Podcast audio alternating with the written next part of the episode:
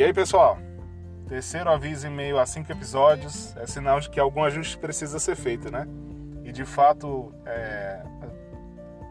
pensei muito nesses dias a respeito de alguns pontos que eu preciso melhorar no podcast. Um deles é a duração. No último episódio a gente passou de meia hora e eu acho que para o formato que tem sido feito dos episódios regulares não é o adequado.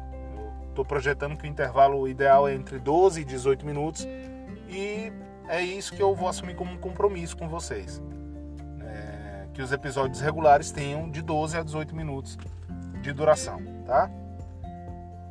A segunda resolução tem a ver com adequar os episódios que já foram lançados a essa proposta. Então, aqueles que passaram muito de 18 minutos, eu vou reeditar e vou republicar no mesmo feed é, para que vocês saibam, né, é, quando aparecer episódios repetidos, na verdade, são episódios melhor burilados, melhor trabalhados, tá bom? Essa é a ideia. Pode ter um adendo outra, um, de uma coisa ou outra, mas na mesma linha, né? Isso vai ser bem sinalizado, tá bom? A terceira questão, terceiro, terceira resolução é, é uma espécie de compensação, já que essa minha verborragia, essa vontade de falar tanto, eu sei que ela não vai passar. Tô tendo um podcast para isso, basicamente. Mas em razão disso, o que é que eu vou fazer? Essa trilha de avisos é, é o que eu chamo de trilha editorial, né? O que é trilha, no fim das contas? É, é um conjunto de episódios de um determinado tipo. Então, a gente tem a trilha dos episódios regulares, que é o que define o podcast. A ideia do podcast é essa, de 12 a 18 minutos, como eu já coloquei, comentando sobre qualquer coisa da realidade envolvendo direto ou indiretamente autismo ou não. Ponto. Essa é a nossa trilha regular. A trilha editorial agora também vai abrigar episódios de livre comentário. E aí, livre comentário é, significa o quê? Das minhas associações, é a minha compensação com relação a essa verborragia que eu preciso botar para fora e que tem a ver com ah, justamente a, a, o propósito da criação do podcast, né?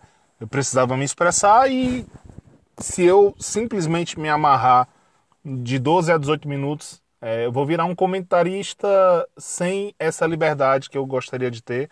Na verdade, eu vou virar um analista, um colunista que é bom, mas eu vou me sentir talvez um pouco preso. Então, preciso dessa trilha mais livre de comentários. Então é isso, gente. Eu, as resoluções são essas com relação à duração de 12 a 18 minutos nos episódios regulares com a adequação dos episódios regulares que já foram lançados para esse novo formato e a criação dessa trilha de livres comentários é, sem uma duração pré-estabelecida, com toda essa liberdade que eu preciso para que o podcast também sirva para mim da maneira como eu pretendia. Pensei bem também e há uma decisão editorial importante aí, que é o seguinte: a gente vai inverter a ordem semanal dos episódios. Os episódios vinham sempre às segundas-feiras, com os avisos, a depender da necessidade, qualquer dia da semana, e assim vai continuar quando forem avisos, como esse, curtos. Mas os livres episódios, eles teriam uma data fixa, que seria quinta-feira. Mas eu decidi inverter, ou seja, nas segundas-feiras vai ter os episódios de livre comentário, e nas quintas-feiras os episódios regulares, tá bom?